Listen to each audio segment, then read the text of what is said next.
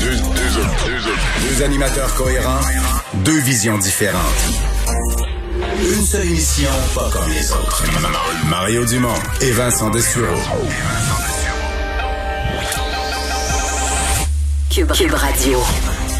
Bonjour tout le monde, bienvenue. 15h29, euh, on est euh, le 5 janvier, début d'année assez euh, bon. C'est pas tellement des bonnes nouvelles, mais il y a beaucoup de nouvelles. on va essayer de vous résumer ce qui s'est passé aujourd'hui, mais aussi évidemment de voir venir un peu ce qui s'en vient demain, parce que c'est pas mal là-dessus que les esprits sont axés. Les annonces à venir du gouvernement demain. il est de retour le lundi, il est pas avec nous, il est de retour aujourd'hui. Vincent, salut. Salut Mario. Passez des belles fêtes. Ben oui, absolument.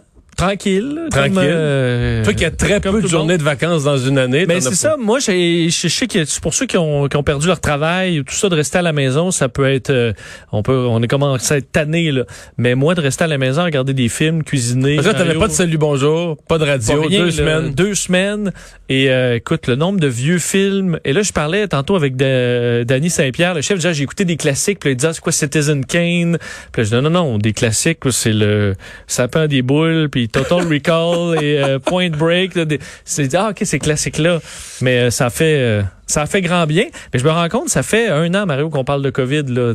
dans ces, jours-ci, ça va faire officiellement. Mais c'était, c'était comme une curiosité là. Quelques cas, c'était autour d'un, seul hôpital en Chine. C'était vraiment mystérieux. Les premières images là, de grandes désinfections partout dans la ville. Puis c'est quand même devenu assez rapidement. Donc ça va faire vraiment un an qu'on est là, là-dedans. Peu ça, c'est c'est quand même non négligeable. Je qu'à l'époque, on avait couvert ça plus que d'autres émissions ici, puis on recevait des messages de gens qui nous disaient qu'on faisait peur au monde à propos de rien. Oui, tout ça pour 100 morts en Chine. Ouais, ben, c'est ça.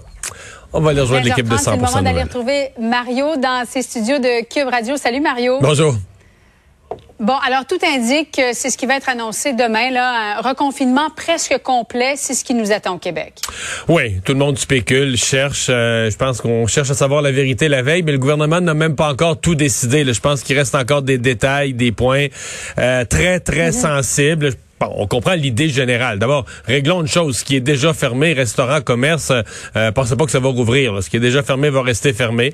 Alors, une des questions, c'est qu'est-ce qu'on ferme de plus? Là, on rentre dans ce qui est plus difficile. L'économie. Donc là, c'est des emplois qu'on met sur pause. Est-ce qu'on le fait dans la construction, dans le manufacturier, jusqu'où on va? On sait qu'il y a des grandes entreprises manufacturières qui sont très difficiles à fermer, à rouvrir, parce que si on ferme, on arrête les machines, il faut faire le grand nettoyage. La, la, le redémarrage peut prendre des jours, voire des semaines. Alors, est-ce qu'on va jusque-là? Euh, après ça, il y a l'école. L'école qui était sacrée, que M. Legault avait dit par-dessus tout, c'est la dernière chose qu'on ferme, la première chose euh, qu'on rouvre.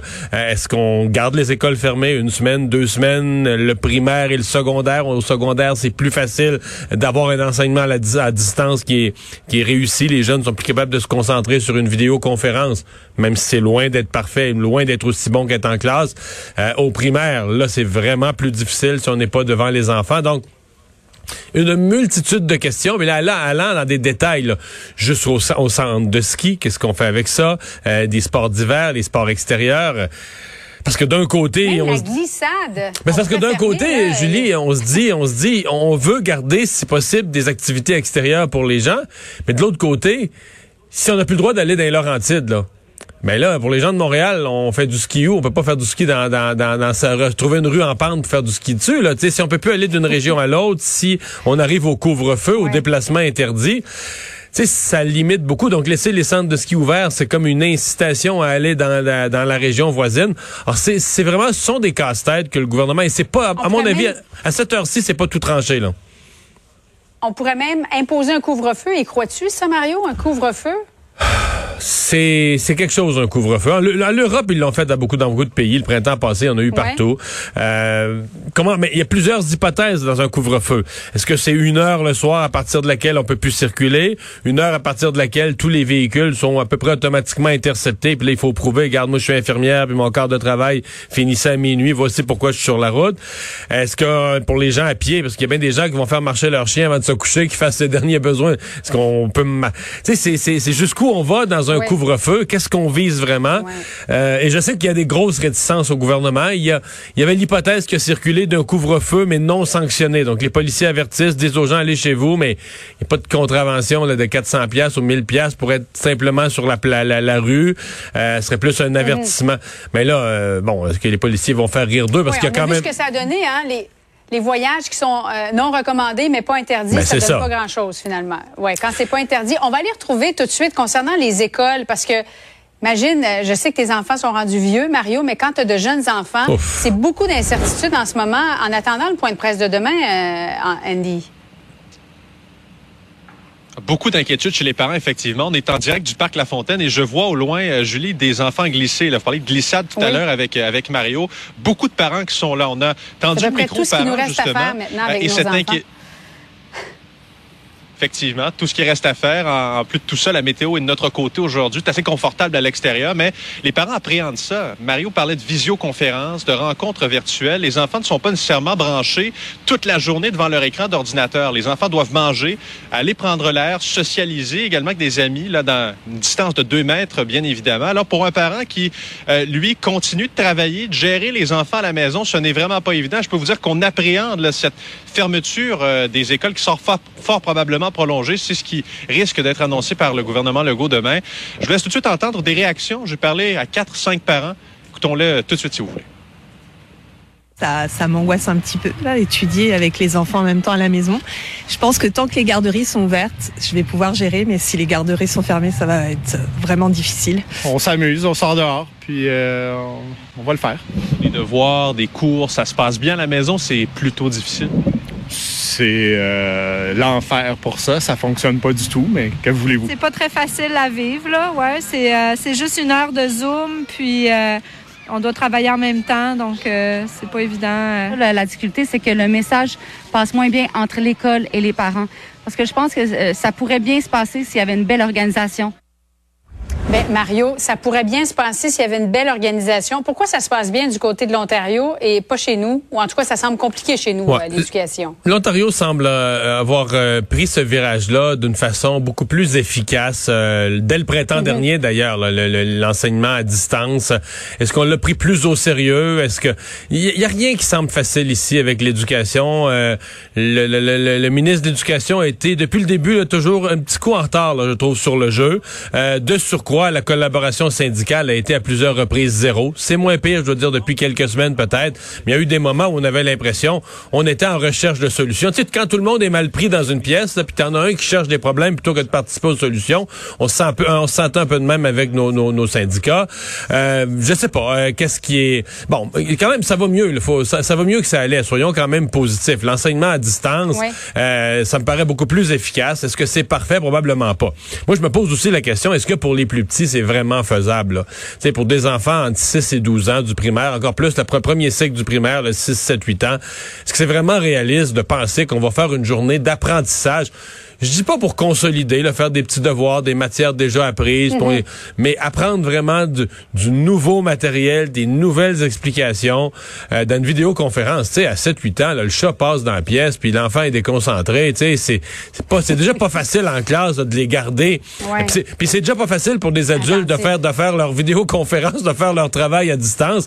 Alors demander à un jeune de 7 ans d'apprendre une nouvelle façon de faire le calcul mathématique à travers un petit écran dans sa maison où il se passe plein d'affaires. C'est beaucoup. Ben, en fait, c'est pas compliqué. C'est que ceux qui, ont de la facilité, facilité de concentration, facilité d'apprentissage, vont écouter ça, vont capter ça. C'est ce qui est triste, c'est que tu accrois l'écart entre ceux qui ont une facilité de l'apprentissage et ceux qui ont de la difficulté, qui sont soit tendance plus distraits ou qui ont besoin de plus d'explications, que le prof répète davantage.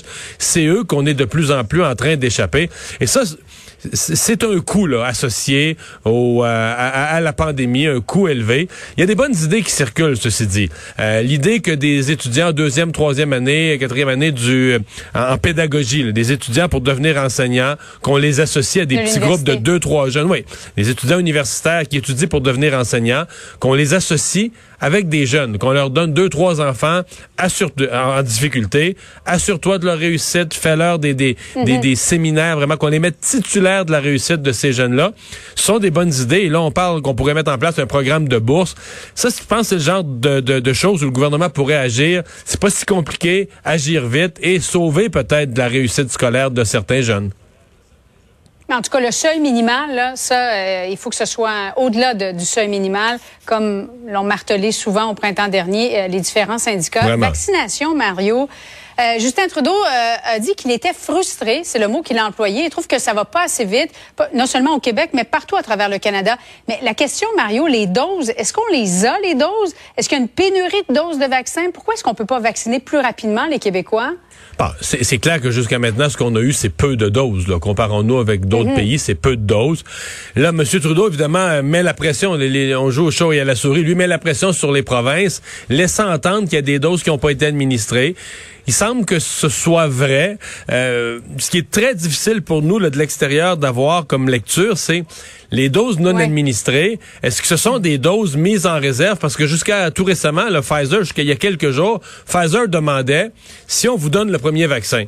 Bon, vous êtes vacciné une fois, il y a un rappel à donner, un deuxième vaccin à donner trois semaines plus tard. Il fallait déjà le mettre comme en réserve, en dire, regarde, pour, que, pour être certain que même s'il y avait un retard d'approvisionnement ou un problème de transport dans trois semaines, faut être certain que la deuxième dose est disponible. Il faut la mettre en réserve, il faut la mettre au congélateur et la garder. Euh, ça, on n'exige plus ça. Maintenant, on se dit, on se fie aux chaînes d'approvisionnement, les vaccins vont continuer à rentrer, donc la deuxième dose, elle arrivera dans une euh, dans une, euh, une prochaine livraison. Mais est-ce que ces deuxièmes doses, est-ce que ces doses non sont des deuxièmes doses mises en réserve avec l'ancien protocole ou est-ce que vraiment on a été trop lent à les distribuer? Parce qu'à Québec, on nous dit le contraire. On nous dit qu'on serait capable de, serait capable d'en donner euh, deux, cinq, dix fois plus là, chaque jour. Donc, c'est difficile de se faire une, une idée. Mais bon, là, en même temps, ça a été le temps des fêtes. Il y a eu les vacances, il y a eu le jour de l'an. Là, on arrive dans une espèce de premier vraie semaine de, du lundi au vendredi des jours ouvrables.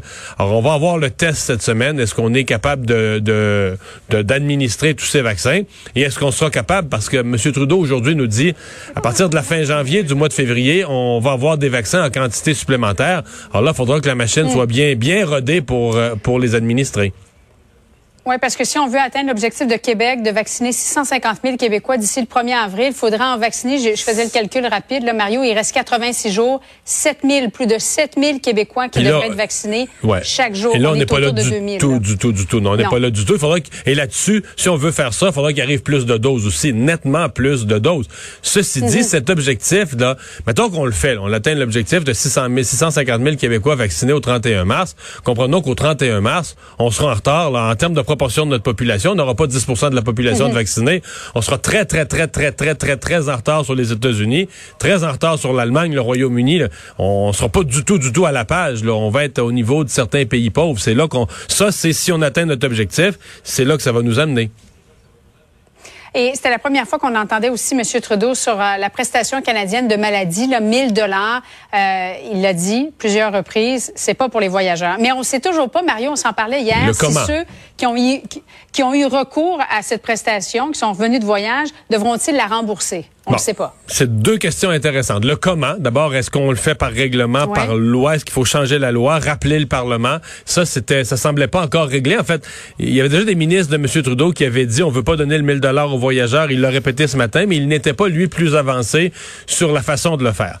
Sur le caractère rétroactif, Autant je trouve ça choquant que des voyageurs aient, eu recours à la mesure, autant euh, je m'excuse, mais c'est pas évident de faire ça de façon rétroactive. Si un gouvernement est incompétent mhm.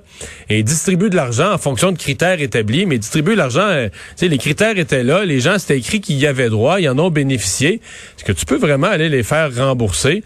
Euh, J'ai hâte de voir ça. J'ai entendu le chef du bloc dire la même chose, mais j'ai hâte de voir comment on va retirer, à moins qu'on trouve une clause qui, qui pourrait être interprété comme quoi il n'y avait pas droit. Mais jusqu'à maintenant, les gens qui ont regardé cette affaire-là disent non, non, la loi était ainsi écrite que t'as une quarantaine, on avait, la loi était trop généreuse, donnait trop d'argent, donc les gens ont légitimement, sans voler rien, profité d'un programme gouvernemental dont le texte était ceci. Alors, est-ce qu'on va pouvoir les faire rembourser? J'ai euh, bien hâte de voir ça.